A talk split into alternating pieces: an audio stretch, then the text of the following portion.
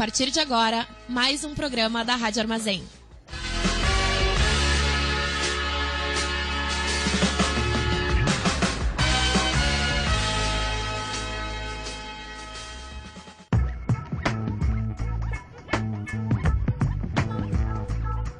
Começa agora o programa do Boca Jornalismo na Rádio Armazém.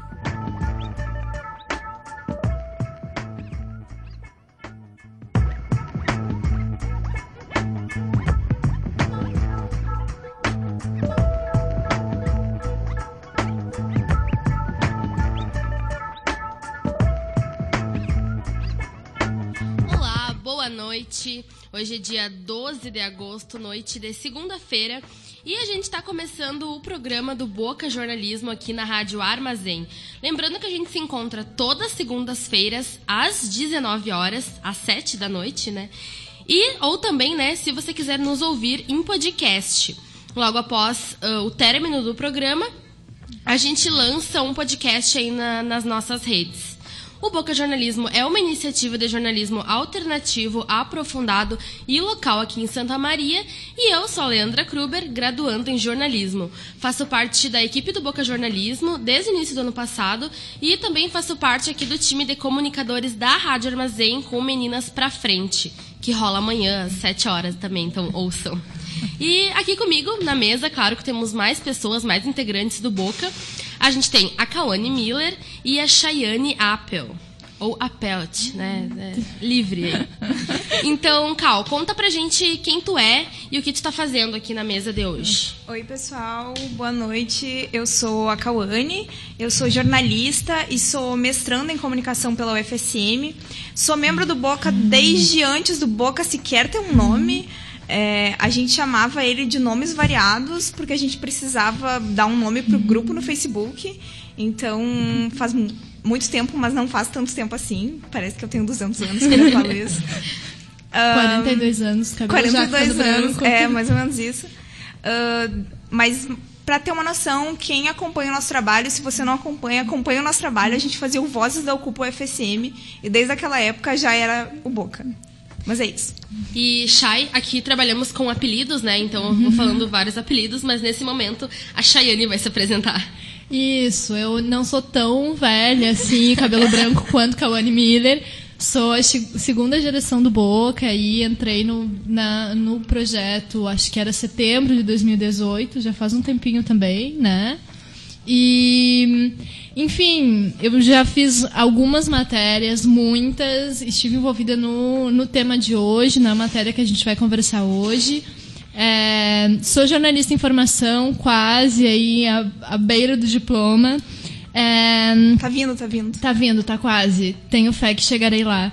E só tenho um TCC pela frente, mas tudo bem. É, Perdão aí, desculpa. Inverno Santa Mariense não colabora com nenhuma, nenhum comunicador. Hein? Não, temos várias, teremos várias vozes fanhas hoje aqui. Exatamente. No primeiro programa foi o Maurício Fanfa e essa vez estou eu aqui. Tô também, tô também representando. Isso aí. E antes disso, eu também fui colaboradora do Meninas pra Frente. é, colaborei aí com a Leandra e toda a equipe do Meninas. Agora eu tô mais na audiência do que na produção, mas sigo admirando e acompanhando as gurias. E claro, na técnica, né, temos o Edson. Boa noite, Edson. Então, para apresentar um pouco o tema de hoje, né, sobre o que que a gente vai conversar hoje, a gente vai falar sobre o caso Isa, o feminicídio e também a violência contra as mulheres. Lembrando que, se você ainda não nos conhece, a gente publica tudo que a gente produz em www.bocajornalismo.com, é o nosso site com todas as nossas produções, e a gente também está nas redes, somos modernos, jovens, atualizados. A gente está no Facebook e também no Instagram com o arroba Boca Jornalismo. Segue a gente e manda mensagem se tu quiser comentar alguma coisa que a gente falou por aqui, dar sugestão, lembrar também de algo que a gente esqueceu, que não falamos. Assim, ó, adoramos receber mensagens. O programa do Boca Jornalismo aqui na Rádio Armazém vai ser sempre sobre algo que a gente está investigando no momento ou que a gente já investigou, a gente já produziu. A gente vai conversar sobre as pautas e as informações que estamos levantando ou trazer também algum entrevistado, né? Nós temos um quadro especial aí para trazer entrevistados. Então fica por dentro que já estamos planejando os próximos, né? Inclusive, se as pessoas quiserem nos mandar dicas, né, gurias, de temas, estamos abertos. Estamos abertos. Arroba Boca Jornalismo aí, aberto a receber qualquer mensagem, feedback, feedback crítica construtiva, comentário. Beijo, abraço, Beijo, carinho. abraço, dinheiro, dinheiro, Dinheiro. A gente recebe dinheiro também. Mande temas. Então, hoje nós três vamos conversar sobre uma dessas pautas. Para dar início à conversa, então, eu vou chamar a Cauane para fazer um relato sobre a matéria que a gente produziu sobre o caso Isa. Então, Cauane, pode nos relatar aí sobre a, a matéria que foi lançada no ano passado, né? Então, a Isadora Viana, da Co- Isadora Viana Costa tinha 22 anos quando foi encontrada morta na casa do então namorado, o Paulo Odilon Xisto, de 36 anos, no dia 8 de maio de 2018. A Isadora é filha do Rogério e da Cibele, irmã da Mariana. No dia 22 de abril do ano passado, ela viajou para Imbituba, em Santa Catarina, para visitar o namorado, que t- que ia fazer aniversário. No dia 8, o corpo dela foi encontrado pelos bombeiros no apartamento do Paulo, sem os sinais vitais. As primeiras notas que saíram na imprensa divulgaram que ela tinha sido vítima de uma parada cardíaca. Mas a família desconfiava dessa informação, porque a Isadora era uma pessoa muito ativa e frequentava a academia e também praticava atividades físicas, ah, sempre, né, regularmente. Ela também estava bem até viajar, então estava todo mundo meio assim com essas informações. Ahn, Quase dois meses depois da morte dela, a promotora de justiça Sandra Goulart Giesta da Silva decidiu denunciar Paulo por homicídio qualificado por feminicídio.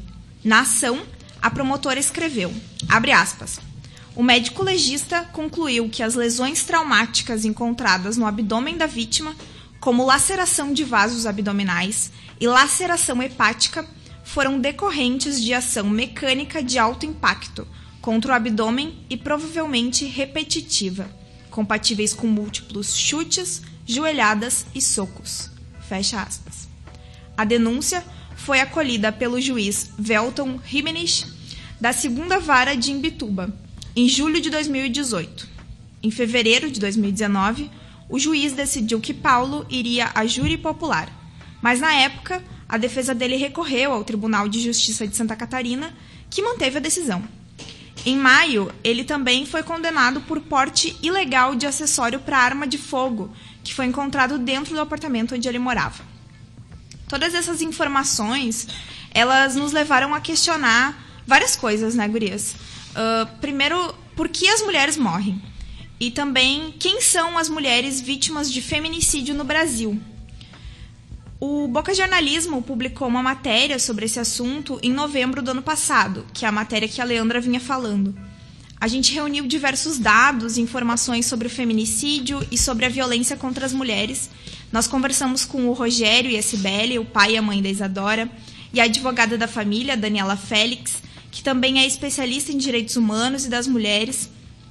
E na época, o Boca também entrou em contato com a defesa do réu, o Paulo Odilon Xisto, mas a gente não teve resposta.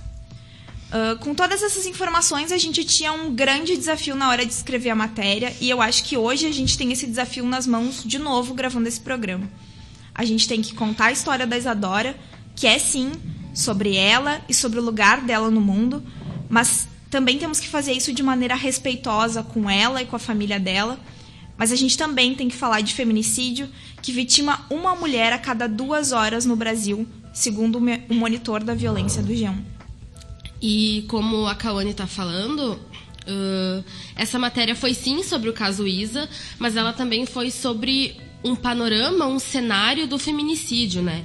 Eu acho que a gente não é tão ousada para dizer que foi uma matéria muito aprofundada sobre todo sobre o feminicídio no Brasil, até porque é um assunto muito amplo, né?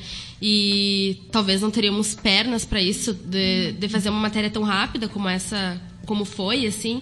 Mas foi uma matéria muito importante. Falamos sobre feminicídio, sobre o caso Isa. E eu acho que para começar assim a nossa roda de conversa, a gente precisa primeiro uh, conversar, explicar, talvez, entender o que é o feminicídio, né, Gurias? É, eu acho que a discussão especificamente sobre o que é feminicídio, ela vai nascer no Brasil e vai se tornar uma pauta que não é uma pauta fechada dos grupos feministas a partir da lei do feminicídio, assim como eu acho que aconteceu muito com a violência da mulher, quando a gente começa a discutir a lei Maria da Penha, né? A lei do feminicídio, me corrijam se eu estiver errada, mas ela é de 2015, né? Ela é uma lei super recente. recente, né? Não tem nem cinco anos. É, é uma lei que, pelo que a gente conversou, inclusive na época com a advogada do caso, Daniela Félix, é uma lei que existe, mas que também ainda está na fase de implementação. Mas acho que é a partir daí também que se consolida uma discussão pública sobre o que é feminicídio, como a gente trata isso em termos de cultura, enfim, mas também em termos de em termos jurídicos, né, enfim, como a gente trata isso é, no nível da lei, enfim, do trâmite jurídico mesmo, né? E eu acho que uma maneira simples de a gente explicar o que é feminicídio é pensar que o feminicídio é uma qualificadora do crime de homicídio, né? É, enfim, existem muitas formas de homicídio, homicídio simples, enfim, que é o mais comum de pena mais baixa e aí tem várias qualificadoras que vão aumentar a pena do crime de homicídio e o feminicídio é uma dessas qualificadoras, enfim, quando é, um juiz é, sentencia que aquele crime em específico é um crime de, de feminicídio, a pena aumenta, vai de 12 a 30 anos de prisão, enfim. É, muda a maneira como o réu vai ser tratado, os anos que ele pode ser condenado, enfim.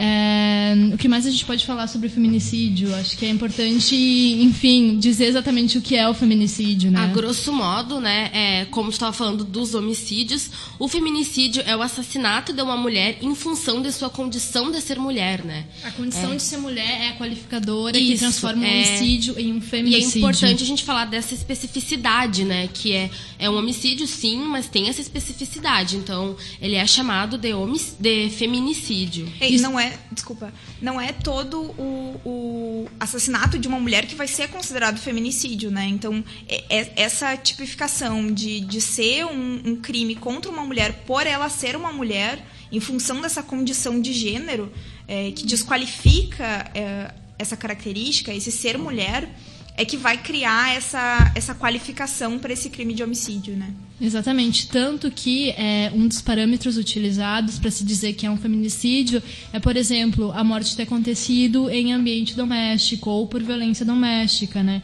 Porque a gente sabe que no Brasil a maioria das mulheres que morrem ou que são violentadas e agredidas sofrem esse tipo de coisa dentro da própria casa. Então, quando a lei do feminicídio vai determinar o que é um feminicídio, é, uma das características que está citada na própria lei é que seja violência doméstica ou crime em ambiente doméstico, né? Então tem uma, obviamente, né, antes de, de acontecer de fato o feminicídio, tem uma, uhum. uma bagagem por trás, tem outro assunto, inclusive, por trás, né? Outro tema que a gente pode até discutir uh, e conversar aqui. No Código Penal brasileiro, então, o feminicídio ele é um crime hediondo tal qual o estupro, né? Então, uma curiosidade aí pra gente discutir também, pra gente se pensar, né? O feminicídio é sim um crime hediondo. É interessante pensar que o feminicídio, ele entra em 2015 ele vai mexer no Código Penal. Então, ah, assim como estupro, que, que tu estava falando, que são considerados crimes hediondos, tem uma coisa muito forte que está uh, intrínseca a essa lei, que é a ideia de crime, né?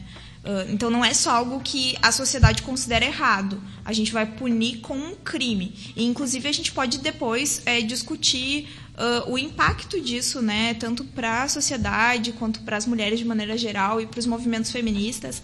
Como que uh, se vai encarar isso de diversas formas e quais que são as alternativas para é, resolver isso. Porque a gente sabe também que não é só chamar um, algo de crime e esperar que as coisas acabem. É, tá aí vários crimes, várias coisas que são crime há muitos anos, como por exemplo o racismo, e que é uma realidade cotidiana. Um, E da mesma forma o feminicídio, assim, a, a lei do feminicídio não acabou com a morte de mulheres e nem vai acabar. Uh, especialmente não sozinha, né? É. Eu acho que sobre isso, né, tu tem, tu trouxe dados pra gente sobre essa relação até que tu estava comentando sobre, ok, é um crime uh, e ok, ele é, as pessoas serão punidas, né? Uh, depois de passar pela justiça, mas ser um crime não garante que e a punição não garante que isso não vai mais ocorrer, né? Inclusive, tu tem esses números sobre isso, né? Eu tenho, só a menina dos números. dados. dados. A moça dos dados. A moça dos dados. É, o monitor da violência do portal de notícias G1, que eu mencionei no início, ele tem monitorado os homicídios de mulheres no Brasil. É, tanto os que são considerados feminicídios, quanto os que não são, né? Os de maneira mais ampla. E aí, uh, esse, uh, o G1 fez isso em 2017, fez isso em 2018 e fez uma comparação. O relatório de 2018 saiu uh, em 2019, né? E aí se, é, se concluiu que houve uma redução de 6,7% no número de homicídios dolosos de mulheres em relação, em relação a 2017. É, Homicídio doloso vai ser todo tipo de assassinato, né?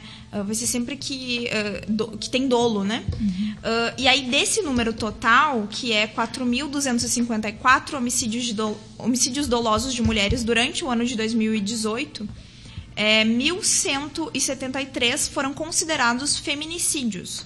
Uh, e isso uh, o G1 conseguiu com base é, em lei de acesso à informação, em portais da transparência, em contato com uh, as, os órgãos, né, os governos dos estados brasileiros.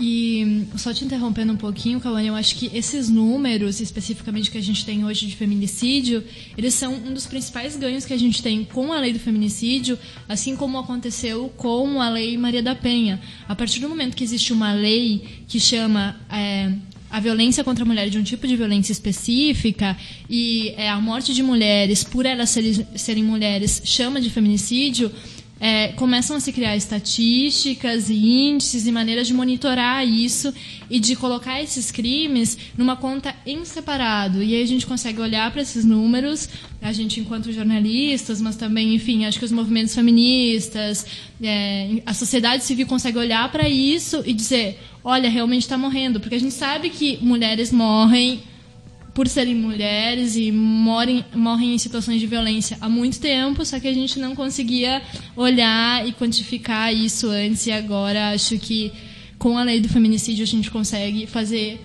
coisas como essa que, que são olhar para esses números e ver poxa, realmente mulheres estão sendo mortas por serem mulheres e não são poucas, né? O número é bem assustador. É, isso, isso é fundamental, eu acho. Inclusive, é, se uh, de um lado, a gente não vai conseguir é, acabar com o feminicídio simplesmente prendendo todas as pessoas que cometem feminicídio, até porque isso é impossível se a gente for ver o número de, de, de casos de feminicídio.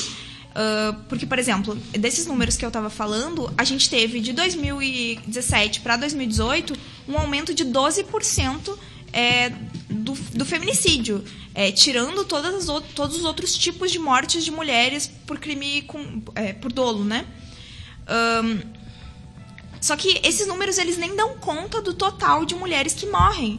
Porque a gente tem um problema muito grande no, Brasil, né? Em outros países também, mas falando do caso brasileiro, que é o caso com o qual a gente teve e tem mais contato, a gente tem um problema muito grande de subnotificação. Uh, então, diversos estados é, não Uh, não, não fazem essa contagem desses dados, não, não tem essa informação, ou tem essa informação de maneira muito, uh, muito parcial. Então, é, por exemplo, uh, no monitor da violência do G1, eu lembro que, por exemplo, o estado do Amazonas só tinha informações sobre alguns meses de 2018 na verdade, o estado do Amazonas só tinha informação sobre Manaus, a capital, e não tinha informação sobre todo o estado. E aí, quando questionado é, pela reportagem do G1, eles responderam que uh, ah, em Manaus acontece 90% dos casos de feminicídio, mas sim, mas com base em quê? Hum. Você acha que nos outros lugares do estado isso não acontece ou isso acontece tão pouco? Mas por que que tu acha isso, sabe? E e, e, outros estados só não, não, não querem divulgar, talvez, completamente, né? E aí fica difícil quantificar. E quantificar a gente sabe que é importante porque hum. faz com que a gente entenda o caso como um problema público. Eu acho que também a, a subnotificação esbarra também é, no nível jurídico, no entendimento que os operadores dos direitos, que são juízes, que são promotores, que são homens inseridos na cultura que a gente tem de criminalização da mulher, enfim, é, esbarra nesses operadores do direito, da justiça, que vão olhar para um caso com é, a cultura que eles veem, enfim, com a visão deles, um caso que nós podemos encarar como feminicídio, que muitos advogados e promotoras podem encarar como feminicídio, eles podem olhar para isso e dentro da interpretação deles não considerar feminicídio, sabe? E aí isso também pode ser considerado e entrar nesse, nessa ideia de subnotificação, de que o número que a gente vê hoje, por mais que ele seja grande e que ele assuste, ele está muito longe ainda do número real de mulheres né, que sofrem feminicídio. Eu acho que isso é fundamental, assim, porque rola um, um, uma questão que é moral e que é cultural. Então, uh, pensar isso, eu acho que é, dá conta de a gente enxergar que o problema é muito maior. Então, é, o problema, embora seja o homem que mata em específico, porque, enfim, é isso porque é material. Uma mulher morreu ou, e muitas mulheres morreram. Mas quando é, é, é uma situação tão grande, ela é muito maior. A gente tem um problema muito maior de sociedade, assim, de sociedade que não consegue enxergar é, que, por exemplo, quando uh, você tem um casal uh, que, que briga uh, e que briga de maneira violenta, tem alguma coisa errada. Ou que tá errado, mas que parece que a gente não pode se meter. E às vezes a gente tem esses vícios, né? Porque é, é muito é muito entranhado na gente, né? É, é muito difícil isso. E, e, e muito difícil de, de ir mudando isso e tentando mudar isso, porque, bom, não dá para esperar o dia que as coisas se resolvam, ou por vias legais, ou por outras vias, uh, para a gente fazer alguma coisa e melhorar a vida dessas mulheres que estão morrendo. É, só com esses números que a gente sabe que são subnotificados e que a gente sabe que tem toda essa questão de apagamento e de silenciamento dessas mulheres que morreram e também a própria, o próprio silenciamento dos números, dos dados, e de a gente não saber os rostos dessas mulheres, a gente não sabe os nomes dessas mulheres, a gente não sabe quem elas são. É, mesmo assim, a gente pode dizer que uma mulher morre a cada duas horas no Brasil, e isso é muita coisa. Por isso que, nesse caso, especialmente nesse caso, os números são tão importantes, né? Eu tenho um pouco de, de dificuldade, assim, de lidar com a questão dos números, porque às vezes me parece que a gente está reduzindo a questão e também tem a discussão de transformar tudo em, em estatística, né? Mas nesse caso é, é, é, fundamental, assim, porque a gente materializa e, e, e mostra o que tu estava mostrando agora. Sim, existe, está acontecendo todas essas mulheres morreram, sabe? Acho que ajuda a ver a dimensão, principalmente, do, pro, do, problema, né? Porque e... antes, enfim, é uma coisa isolada que a gente vai ver e vai pensar sobre, mas a gente não vai ver a dimensão. E ajuda a movimentar também, né? Impulsionar. Porque a gente vê que está acontecendo, então vamos fazer algo em relação a isso, né? É importante dizer também que a lei do feminicídio ela não, não nasceu pronta, né? E ela, ela foi uma conquista, de algum, em alguma medida, de uma luta de muitos anos, especialmente do movimento feminista, é, mas de, de mulheres de maneira geral e de outros movimentos e setores da sociedade que vinham trabalhando nesse sentido há muitos anos, né? Então ela não é um, um algo que nos deram, assim, que, que disseram, ah, coitadinhas, tomem aqui uma lei para vocês. Não, ela, ela, ela é importante porque foi feita assim e ela tem, é, inclusive, alguns problemas até uhum. e que, que podem ser discutidos, enfim. Mas em alguma medida é o que a gente tem, é com o que a gente está lidando, né? É, e eu acho que sim, a gente não, não pode desprezar a importância de ter uma lei, porque, enfim, foi a partir da aprovação da lei do feminicídio que a gente teve como tema da redação do Enem, ainda naquele ano 2015, o tema feminicídio, assim. Então, né, a gente consegue ver como a partir daí não só se começa a fazer mais matérias sobre isso, né, como também se começa a discutir para fora do movimento social que já luta por isso há muito tempo, para fora dos grupos feministas, a gente consegue levar essa pauta, né, levar a partir da lei, levar a partir dos números e acho que é, uma das estratégias que foi o que a gente tentou fazer na matéria da Isa é, para não ficar só no número, né? E para não parecer que é uma estatística fria, é, contar alguém que faz parte de, contar a vida de alguém, enfim, trazer para próximo de quem nos lê e para próximo da nossa experiência enquanto jornalistas, quem são essas pessoas que morrem, quem são essas mulheres, né? Eu acho que esse foi um dos movimentos que a gente tentou fazer quando a gente passa a falar de feminicídio em Santa Maria, no Rio Grande do Sul e no Brasil, a partir do caso local e próximo da gente, que foi o caso da Isadora. É, e, e, a Isadora foi um, um, caso que a gente falou e poderia ter sido outros, porque é, só pensando nos que, que eu lembro que aconteceram depois, a gente teve uh, diversas outras mulheres que morreram na, em situações muito similares, que morreram vítimas do namorado, do companheiro, do marido, é, do pai dos seus filhos, às vezes, e que estavam aqui do lado, assim, e que eram mulheres que tinham uma história, eram mulheres que tinham sonhos, eram mulheres. Uh, eu, eu sei que. Eu lembro que. Um, teve uma notícia do começo desse ano que foi um caso de uma menina, eu não vou lembrar o nome dela, mas de uma menina que morreu logo depois do dia 8 de março. Ela uh, morreu no apartamento, foi uma, enfim, não, a investigação não foi concluída ainda, mas a suspeita era de feminicídio. É, o principal suspeito era o namorado. E eu lembro que aquilo me chocou da mesma forma que, que a morte da Isadora me choca e que a morte de uma outra moça um pouco antes disso me chocou, porque elas eram muito jovens. Elas todas tinham vinte e poucos anos, assim. É, pessoas que, que que tinha uma vida inteira, uma delas tinha uma filha, sabe? Então, todas as coisas que tu planejou viver como se. Como, sabe? Toda a tua vida, toda a tua história. E, isso é importante na mesma medida que falar que, pô, tem muita gente que tá morrendo. Então a gente precisa olhar para isso é, olhar com respeito e olhar com atenção e enxergar o problema, né? E lembrando que a gente vem de uma cultura que nos ensina que em briga de marido e mulher não se mete a colher, né?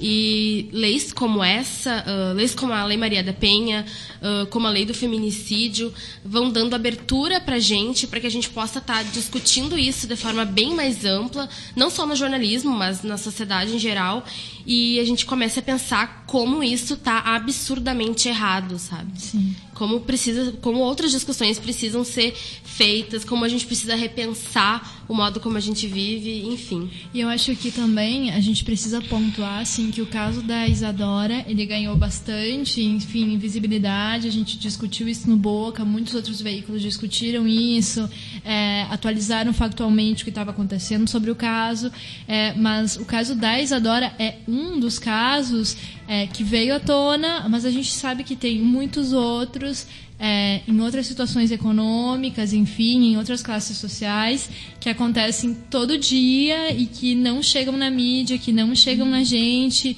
que não ganham a visibilidade, enfim que o caso da Isadora felizmente ganhou, né? Aqui mesmo em Santa Maria, né? Que pode ser entendida como uma cidade média, uma cidade que uh, falam que é violenta, mas que pouco se tem números de fato sobre os feminicídios uhum. aqui na cidade, mas é algo, é algo que acontece bastante e também a violência contra as mulheres é algo que é, é, frequente aqui na cidade, assim. Isso a gente consegue ouvir na rua, a gente consegue ouvir nos rádios, na TV, nos jornais também, aquilo que é noticiado, né? Porque como tu estava falando, Cheyenne, nem tudo é de fato noticiado. Eu acho que é importante a gente pontuar também que é, a gente está falando de feminicídio hoje, mas não existe falar de feminicídio sem falar de violência contra a mulher. Porque talvez o feminicídio seja um dos estágios mais brutais dessa violência, e, embora não seja o caso da Isadora, enfim, o caso dela é peculiar nesse sentido, mas as próprias estatísticas mostram, né? Acho que a gente tem um número sobre isso. Temos um número sobre isso. Exatamente, mulheres os números, Kawane Miller. é, que, enfim, a maioria das mulheres que, que são vítimas de feminicídio, elas já registraram né, agressões e já sofreram violência antes, né? É, aqui no Rio Grande do Sul, uh, o jornal Gaúcha ZH apurou, pela lei de acesso à informação, que a gente falou no episódio anterior do programa do Boca, ouça o episódio anterior do programa do Boca, enfim, o jornal Gaúcha SH apurou via lei de acesso, então, que 4 em cada 10 vítimas de feminicídio, então é 40%, é um número muito grande, é, elas solicitaram medidas protetivas contra os seus agressores, embora nem todas essas medidas tenham sido aceitas pela justiça. A medida protetiva é, você solicita quando você está sendo vítima é, de ameaça, de violência, e aí você vai até uma delegacia da mulher ou uma delegacia é, comum, e aí você solicita que o seu agressor não possa chegar perto de você, né? E só que essa medida protetiva ela é um papel, ela não é eficaz, ela não é um muro que impede o agressor de chegar perto de ti.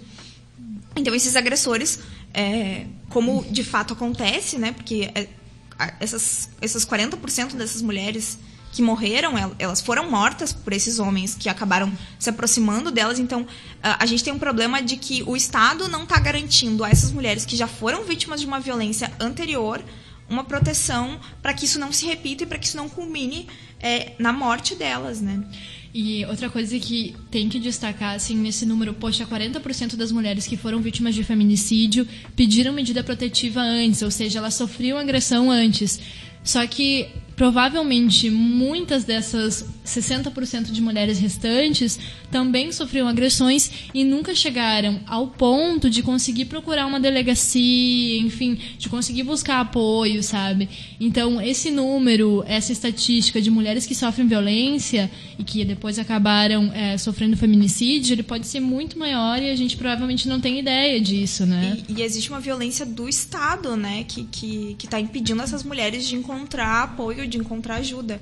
Uh, lembrando que a possibilidade de solicitar medida pro protetiva é um dos direitos que a gente conseguiu em 2006 com a Lei Maria da Penha, né?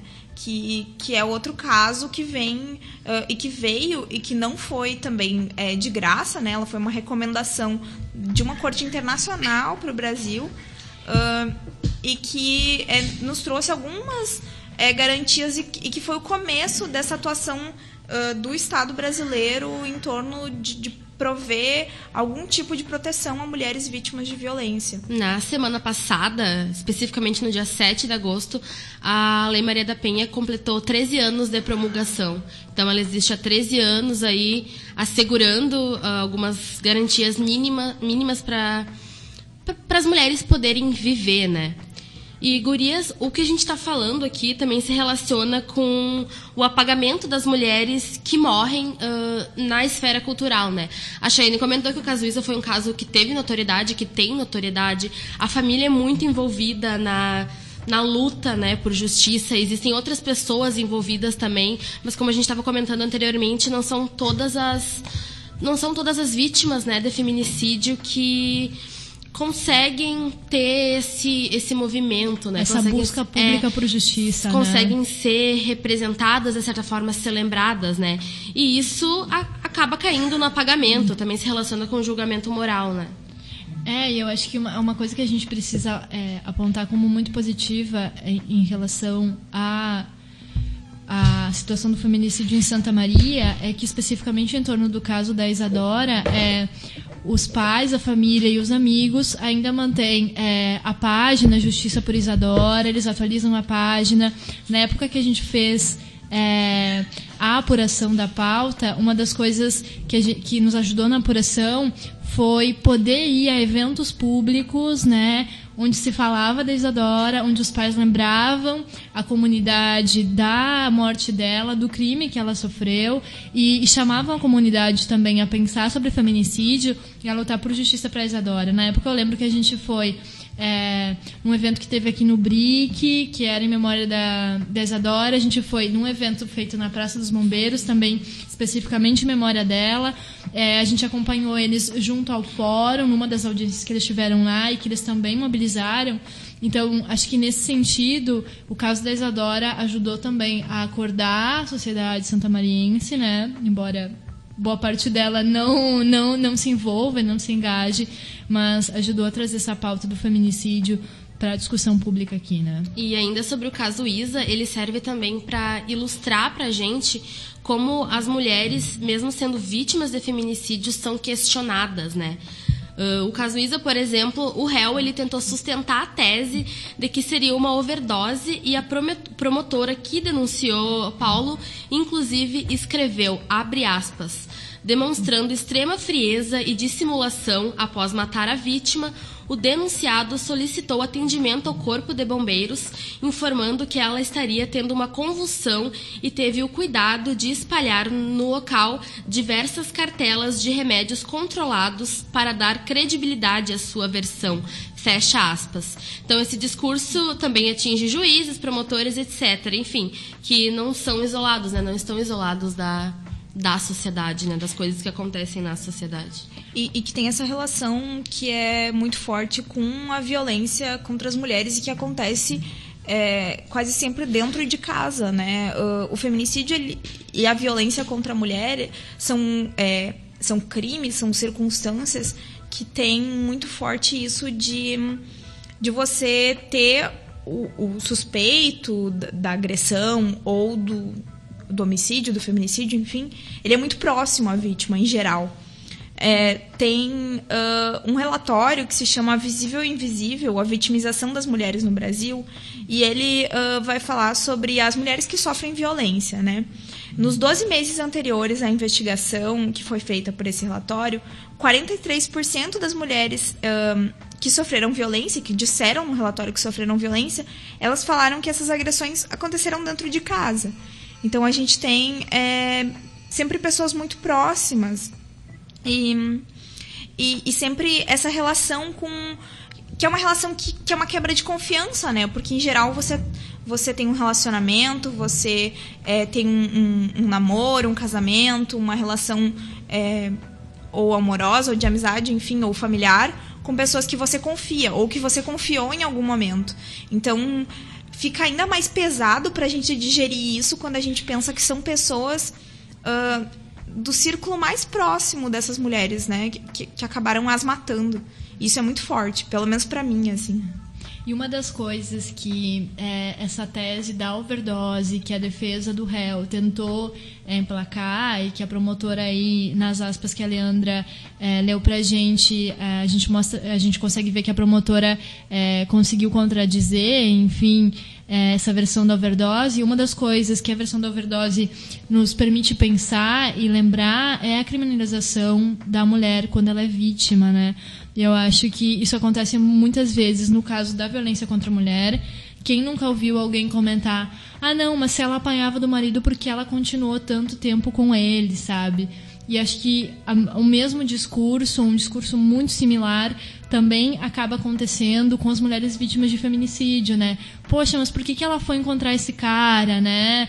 É, ou por que, que ela saiu tão tarde de casa, ou esse tipo de coisa, né? A gente olha para a mulher culpa a mulher por ela ter sido morta, assim, quando em todo, em todo esse sistema ela é a vítima, né? A mulher que morre, ela não pode ser considerada outra coisa que não a vítima, né? E a gente tem um costume, a gente, sociedade, um costume de olhar por cima do fato, né? De olhar só o ocorrido e dizer, ah, é isso, aconteceu por causa disso. Mas tem, tem uma bagagem, tem algo atrás disso, né? Até uma relação de classe, porque muitas mulheres que sofrem violência doméstica, por exemplo, elas não têm condições financeiras de se separar, de, de ir para uma casa diferente, de alugar uma casa, ou condições psicológicas de chegar para a família e dizer: olha, o cara com quem eu me relaciono, ele tá me batendo, eu tô sofrendo violência, sabe? Então é uma questão hum. muito mais complexa, assim, até chegar ao feminicídio. É, acho que uh, a gente tem uh, um ponto também que é muito interessante, que a gente deve muito debater nesse momento, uh, a partir disso que a Leandra está trazendo, que é tentar entender quem são as mulheres vítimas de violência doméstica e também de feminicídio, pelo menos aqui no Brasil, né? A maioria, a, a maioria não. É, nesse relatório que eu mencionei antes, o relatório visível e invisível, uh, a gente tinha que 31% das mulheres negras que responderam esse relatório tinham sofrido algum tipo de violência nos últimos 12 meses. 31%. É uma a cada três mulheres. No caso das mulheres brancas, esse número cai para 25%. A própria Daniela Félix nos disse em entrevista que a Isadora é exceção à regra. É, embora ah, a gente não possa e, e, e absolutamente não deva desconsiderar é, que mulheres como a Isadora e mulheres como outras também morrem e morrem em grandes quantidades, porque 25% das mulheres sofrendo violência é um dado bem alto, a gente ainda tem um recorte muito forte de classe e de, e de raça, de cor, que, que prevalece, né? Um, e as mulheres negras, então, elas são. Elas. O, enquanto o feminicídio, o assassinato, aliás, de mulheres brancas, ele está diminuindo, é, sem, sem dados específicos em relação a isso sobre feminicídio, mas, enfim, o homicídio de mulheres, ele está reduzindo o homicídio de mulheres brancas, caiu 8% nos últimos 10 anos, o de mulheres negras cresceu 15,4%. Isso é muita coisa. Enquanto você tem um grupo da sociedade que está deixando de morrer, ou, ou, ou, não deixando de morrer, mas a gente está reduzindo, conseguindo reduzir o número de mortes das mulheres brancas, a gente está, por outro lado, tendo um aumento muito grande do número de mortes de mulheres negras. É, e a gente precisa também falar sobre isso para entender uh, quem são as mulheres que morrem no Brasil é, hoje e quem são as mulheres que já morriam antes e que agora a gente consegue minimamente quantificar isso, né? Eu acho que para além de quem são é muito uma questão de em que contexto elas morrem, é, por quem elas são mortas e o que a gente pode fazer nesse sentido a partir do momento que a gente identifica quem são, em que contexto, quem as mata, é, que tipo de política pública a gente pode pensar, enfim, para para de alguma maneira fazer frente a isso, para de alguma maneira combater isso. É um problema muito amplo, é claro que uma política pública para além da lei não vai ser pensada do dia para noite, mas acho que é sempre um começo, assim, colocar essas questões é um começo para que a gente possa pensar em soluções para elas, né? E Gurias, a gente está falando, né, sobre o cenário, um cenário mais amplo assim do feminicídio. A gente está falando também especificamente do caso Isa e nessa matéria que o Boca produziu lá em novembro de 2018, que além de vocês duas, né, da Cauane e da Chayane, que escreveram a matéria, participaram da produção, também a Beatriz Couto e a Bruna Bergamo estavam nessa na produção enfim, na, ajudando a fazer a matéria, né? Queria que vocês falassem um pouco sobre os bastidores das matérias, quais foram as dificuldades de produzir jornalismo a partir de um tema e de um acontecimento tão delicado como esse. É, eu acho que uh, a gente tinha, como eu falei antes, né? A gente tinha esse, essa questão que a gente queria falar da Isa e a gente queria falar de feminicídio. Uh, e a gente queria falar, uh, entendendo que enfim, falar da Isa sem falar de feminicídio não é possível, ao menos não do que a gente se propunha fazer. Então, uh, teve um momento em que a gente conversou com o Rogério, com a Cibele, uh, que estávamos eu e a Beatriz, e, e que a gente é, a gente não sabia muito como que a gente ia tratar essas coisas. É, a gente não, nunca tinha feito uma matéria com esse peso, esse impacto. A gente não tinha é, a gente tinha muitas dúvidas e muito poucas certezas, assim. E, e o cuidado que, que eles nos inspiraram a ter, assim, eu acho que foi, foi muito. É, muito importante. E a gente ficou muito tempo pensando em como a gente queria fazer isso para que fosse ao mesmo tempo informativo e trouxesse esses dados todos que a gente está falando todo esse tempo e que também falasse da Isa, porque enfim a Isa é um, uma pessoa que representa muitas coisas na vida da família dela, na vida dos amigos dela e que a gente precisa ser respeitoso tanto com ela quanto com essas pessoas, uh, porque elas uh, elas merecem isso, né? Elas merecem esse respeito que a gente tenha com elas. Eu acho que isso foi difícil, foi delicado e foi é, um aprendizado gigantesco, assim. É, e eu acho que é, trabalhar com especificamente vocês que entrevistaram a família da Isa, o pai e a mãe dela, eu acho que isso envolve também é, muito cuidado e muita sensibilidade, porque obviamente que é e vai ser sempre um tema delicado para a família, né? E acho que é um grande aprendizado para nós que fazemos jornalismo e para nós que fazemos comunicação entender como lidar com a dor dessas pessoas e com a perda dessas pessoas é, sem nos perder do nosso papel de jornalista e do nosso papel de levar essa discussão com qualidade, de informar, enfim, de propor o tema como uma discussão pública. E o assunto ele é muito sério e a gente teria muitas outras coisas para falar, tanto da matéria quanto, quanto desse assunto, né, do feminicídio, da violência contra a mulher também, que a questão da subnotificação, que é um trabalho que a gente já fez em outros, outros projetos, né, Chayane? A gente uh, cedeu, bateu com essa questão da, da subnotificação, que é, é uma questão muito séria, um caso bem caro para a gente aqui, principalmente em Santa Maria. Mas a gente tem tempo, né? E estamos na finaleira do programa. Por isso, a gente vai chamar o nosso quadro, o maravilhoso Boca a Boca, que é o nosso quadro de encerramento. Boca a Boca as indicações do Boca Jornalismo para a sua semana. Boca a boca, cada participante que está aqui na mesa dá uma dica para quem está nos ouvindo. Cauane, então, o que, que a gente não pode deixar de ver, de ler ou ouvir, ou também fazer, né, nessa segunda-feira? Uh, eu vou indicar um livro porque eu quero falar, eu, eu, quero dar uma dica que tem a ver com mulheres. Não é um livro que fale diretamente sobre feminicídio, mas, uh, enfim, vou falar o nome do livro, né? Em vez de ficar falando dele primeiro.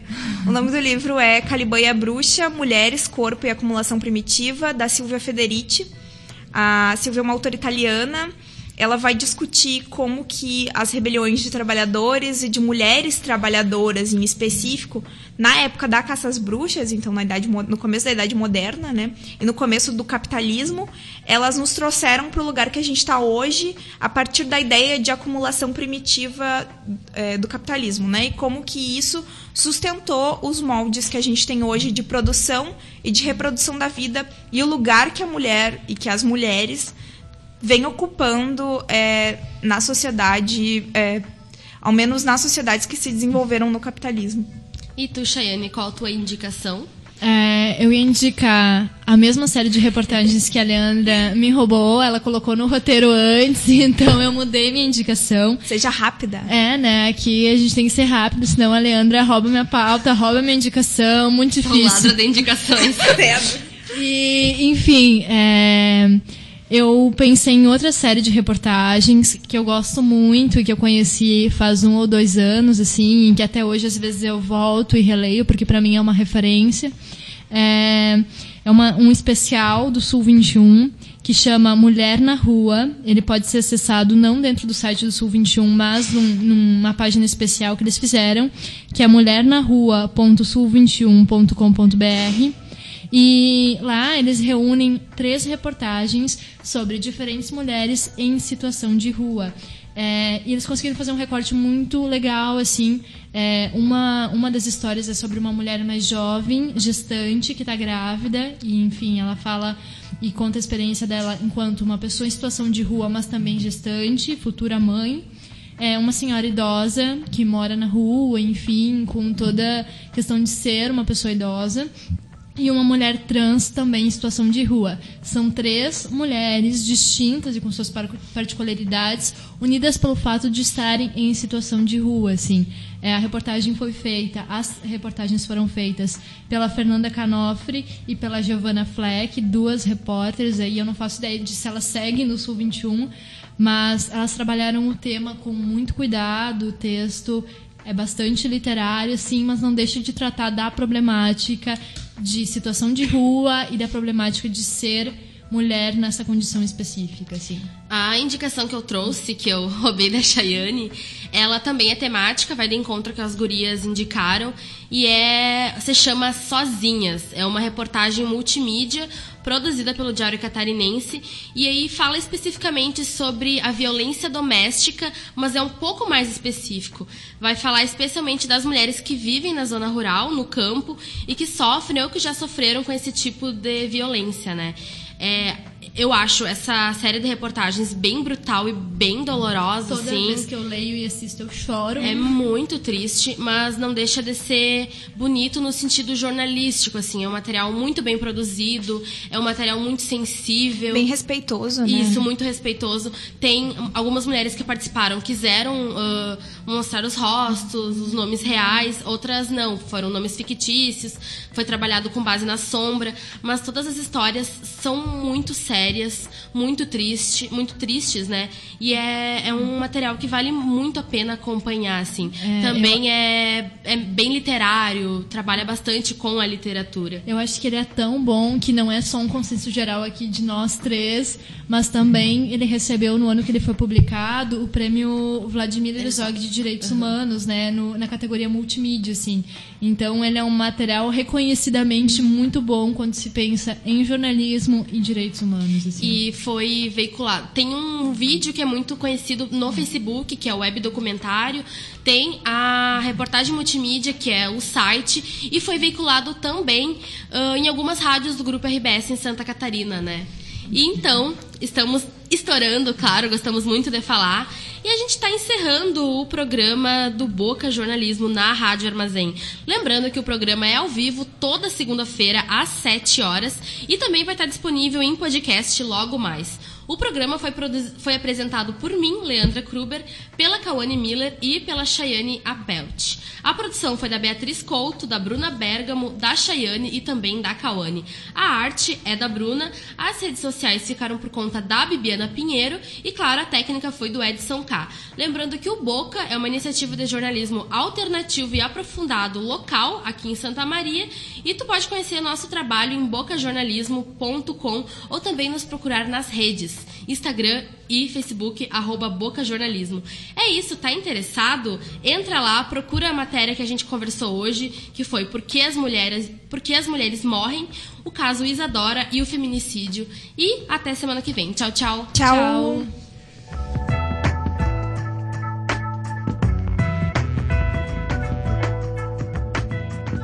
Você ouviu o programa do Boca Jornalismo na Rádio Armazém.